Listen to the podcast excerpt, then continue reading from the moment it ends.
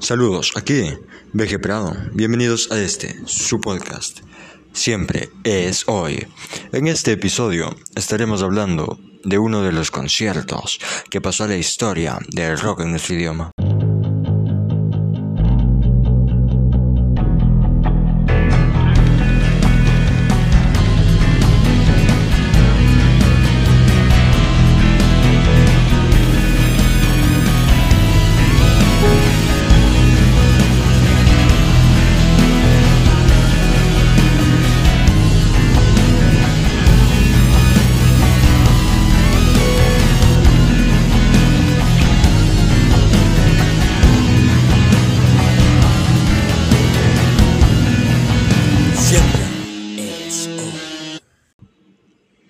Hablar de festivales de rock en América Latina es remontarse a 1971, en el legendario Festival de Rock y Ruedas de Avándaro, rememorar el oscuro Festival de la Solidaridad Latinoamericana, una pantalla de humo de la dictadura argentina que usó leyendas del rock de la talla de Charlie García o León Gieco, La Falda, Buenos Aires Rock, Noches míticas en Rock al Parque, Vive Latino, Ocosquín y Quilmes Rock.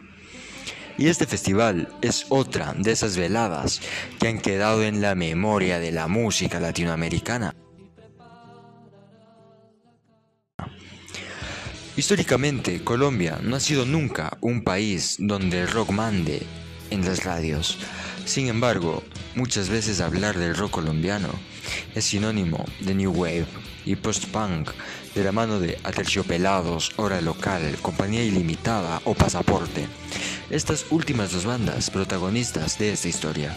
El punk con complot, la pestilencia y 1280 almas. Y sobre todo el heavy metal, donde Medellín llegó a tener una de las escenas más consolidadas del mundo, que sin duda merece un episodio en este podcast con bandas como Reencarnación, Paraverium, Neurosis y por supuesto Kraken, que es tal vez la banda más representativa de esta corriente en nuestra lengua.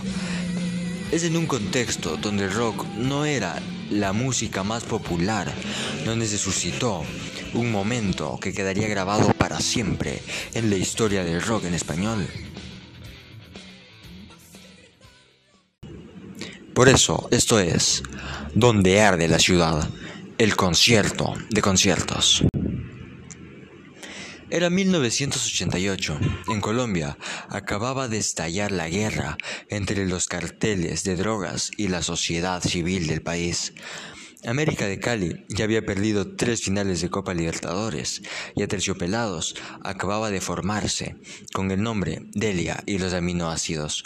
Y entre el fervor de una juventud que si bien ya había convivido con el rock, apenas estaba empezando a plantear una escena fuerte que iba creciendo a través de las generaciones que empezaban a escuchar el New Wave de Argentina y el heavy metal que llegaba desde el mercado anglo y que se volvió parte del ADN musical, sobre todo en Antioquia.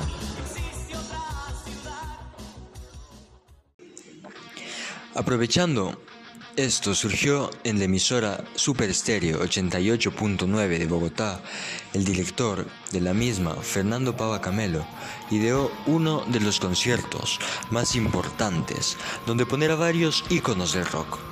Pero esto contactó con el prolífico empresario Felipe Santos y Armin Torres, tripleta responsable también del caótico paso de Guns N' Roses por suelo cafetero varios años después. Financiados principalmente por Coca-Cola, pusieron en marcha este sueño de hacer que la capital colombiana sea durante una noche el epicentro del rock en nuestra lengua. Ante el público igual de emergente que su escena, el concierto se le añadieron también artistas externos al rock, para así atraer más espectadores a este evento. Es así como varios artistas y grupos que no tienen que nada que ver con esta música se sumaron a la fórmula de lo que sería un gran éxito para la historia. Franco De Vita, Timbiriche, José Feliciano y Giordano completaban una cartelera con nombres como Océano, Los Toreros Muertos, Los Prisioneros, Piero y las bandas colombianas, Pasaporte y Compañía Ilimitada, que se presentaban en este concierto, donde el plato fuerte era Miguel Mateos, quien cerraría el evento con una presentación para la historia, pero para eso aún falta. Los enanitos verdes eran parte también de la programación en un inicio, sin embargo se bajaron del evento, faltando así a esta noche mítica.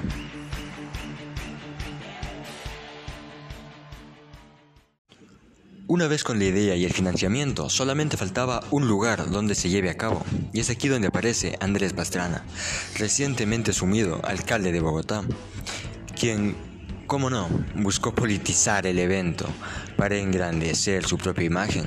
El concierto sería realizado en el estadio Nemesio Camacho, el Campín, poniendo así su nombre en la lista de organizadores. Los boletos les daban la Alcaldía Mayor de Bogotá y Coca-Cola, invitan al concierto de conciertos, que aunque fue su nombre originalmente, cambió para servir como plataforma política y ser utilizado, según la alcaldía, para promover la paz.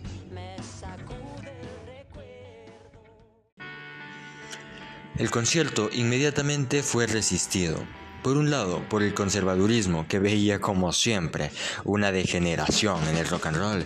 Y por otro lado, también un grupo que casi termina logrando que el evento sea reubicado. El Campín es el templo del fútbol colombiano y entre otros, sede de innumerables eliminatorias mundialistas una de las catedrales del deporte en América Latina, junto al Estadio Azteca, el Maracaná, donde Colombia vería a su selección ganar su primera Copa América, además del lugar en que Atlético Nacional de Medellín se convertiría en el primer equipo colombiano en ganar una Copa Libertadores, precisamente por la importancia que tiene este campo, donde el deporte rey manda los hinchas de los equipos que lo usaban como sede, así como el periodismo deportivo colombiano, se sumaban a los conservadores, por miedo, según ellos, a que el estadio se viese dañado de alguna manera. Y se planteaba también como oposición, o más bien crítica, un sector de la política bogotana, opuesta al alcalde de esta ciudad, acusando sin faltarles razón que el evento era una plataforma política del Ejecutivo a pesar de encontrarse con estas trabas, desde la opinión pública y el temor de un atentado durante el, desarrollo del espectáculo, el evento siguió en pie y se realizó entre la tarde del 17 y la madrugada del 18 de septiembre.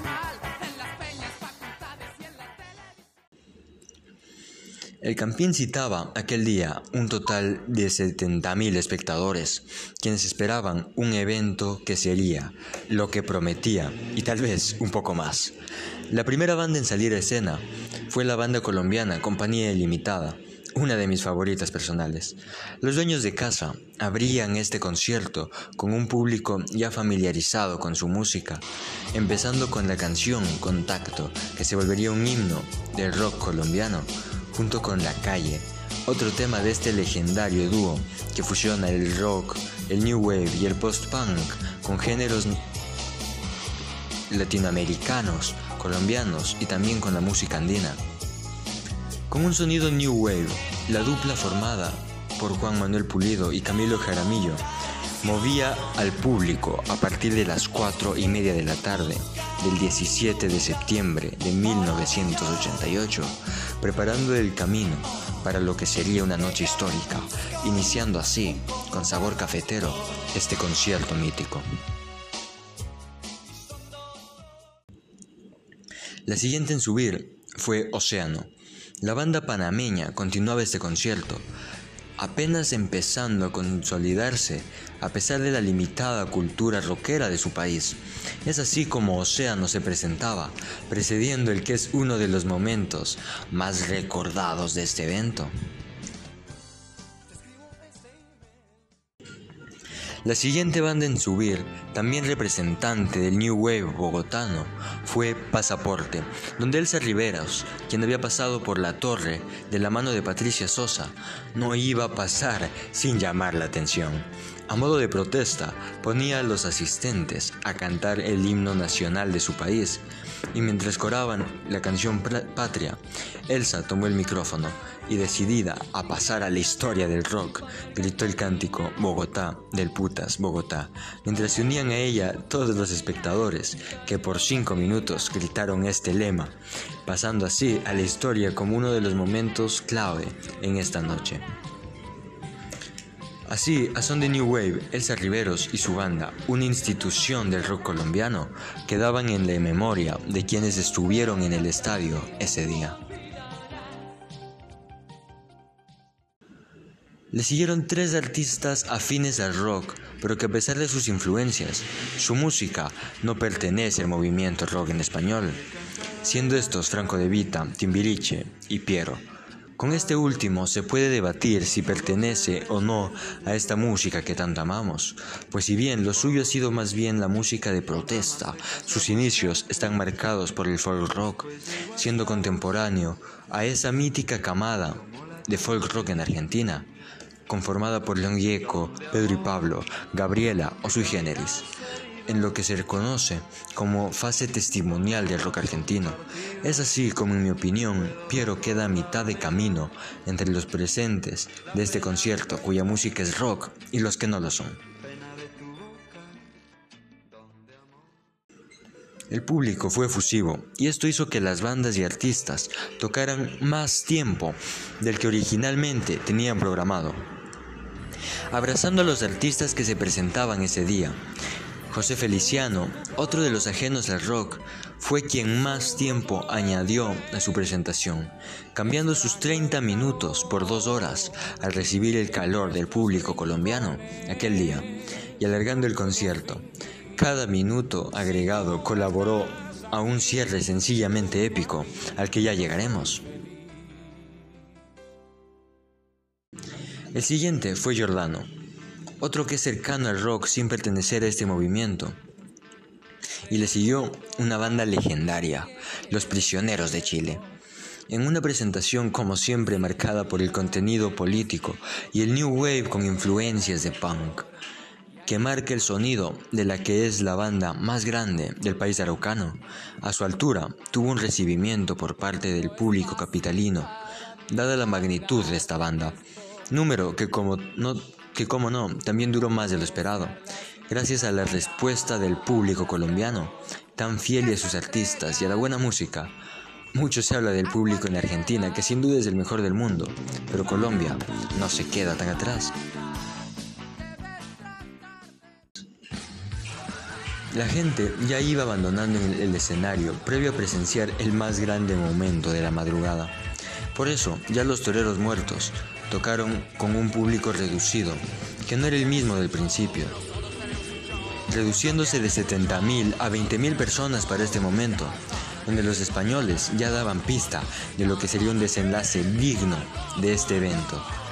La epicidad de lo que se venía ya se olía en Cundinamarca. Ante poca gente se anunciaba en escena al argentino Miguel Mateos una de las máximas figuras del rock en ese momento, programado a primera hora del 18 de septiembre, pero el retraso provocado por las presentaciones que duraron más tiempo del establecido. Mateos sube al escenario a las 6 y 10 de la mañana, junto a los primeros atisbos del Astro Rey, frente a poco más de 10.000 personas, con una lluvia delicada que acompañaba el aire de epopeya de este momento y que acompañaba cientos de conciertos legendarios. Bon Jovi en Barcelona, Charlie García en Quilmes Rock, Prince en Super Bowl, Ozzy Osbourne en San Diego e incluso Guns N' Roses en el mítico y mismo estadio de Mesio Camacho unos años después. Caótico concierto que ya fue citado en este episodio. Todos tienen en común un aire de concierto épico, gracias a la participación de San Pedro con la lluvia, que transforma estos momentos en algo legendario, y el recital de Miguel Mateos en el concierto de conciertos no fue la excepción. Arrancó criticando a la organización por el nulo control del tiempo en escena y continuó arengando a su público con la finalidad de animarlo y que no se vayan los ya pocos asistentes que aún quedaban en el santuario del fútbol colombiano. Los pocos presentes pueden decir que fueron parte de uno de esos momentos que marcaron a fuego el rock latinoamericano. El ex líder de SAS inició su presentación con la canción Mi sombra en la pared, incluida en el álbum Solos en América, que tiene una historia muy interesante que debe ser contada en este podcast. Legendario LP, lanzado dos años antes. La imagen de Miguel Mateos al piano ya es una postal esencial para la historia del rock en nuestro idioma.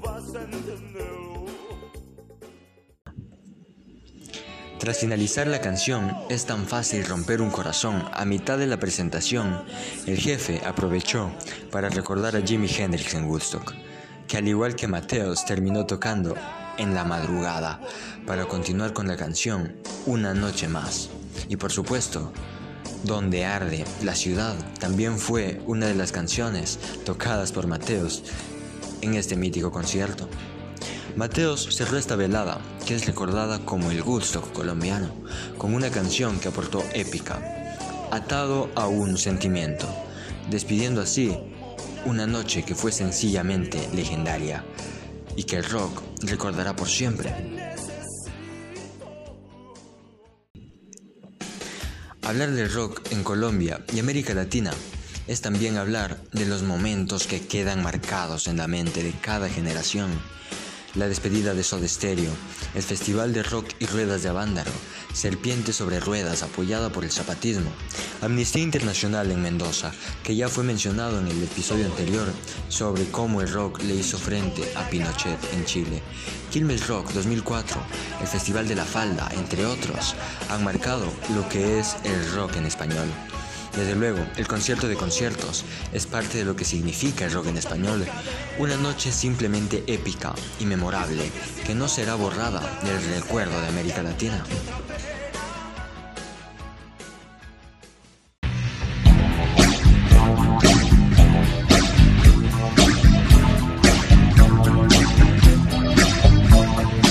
Cerca de la revolución. Y cómo no, en Cerca de la Revolución, una banda bogotana, como lo es Apolo 7, rock pesado, influenciado por el heavy metal y el punk. Una banda que posee conciencia de la siempre asquerosa política latinoamericana. Su sonido único la transforma en una de las bandas más interesantes de la actualidad el llamado rock con bravura, donde la percusión principalmente busca sonidos tropicales que acompañados por el rock pesado y fuerte de la banda, letras más interesantes y que siempre buscan tener contenido y decirnos algo a través de la lírica. Apolo 7 es tal vez la banda más interesante que podemos encontrar actualmente en Colombia gracias a este sincretismo que busca rescatar el sonido propio de, Colombia, tan influenciados por Kraken como por el Joe Arroyo. Pero a su estilo, el disco Sangre Latino de 2017 precisamente marca este sonido y su álbum no son versiones, son reversiones, reinterpreta varios clásicos de la historia, de la música, con ese sonido.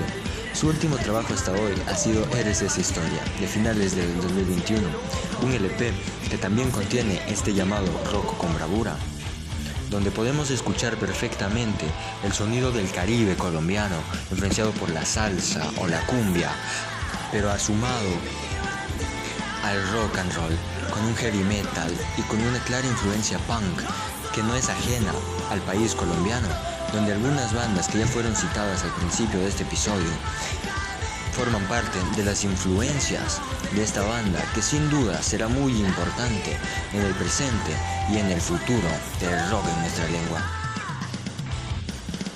siendo así una banda que sin duda vale la pena escuchar y prestarle atención, ya que tienen mucho que decir y mucho que ofrecer.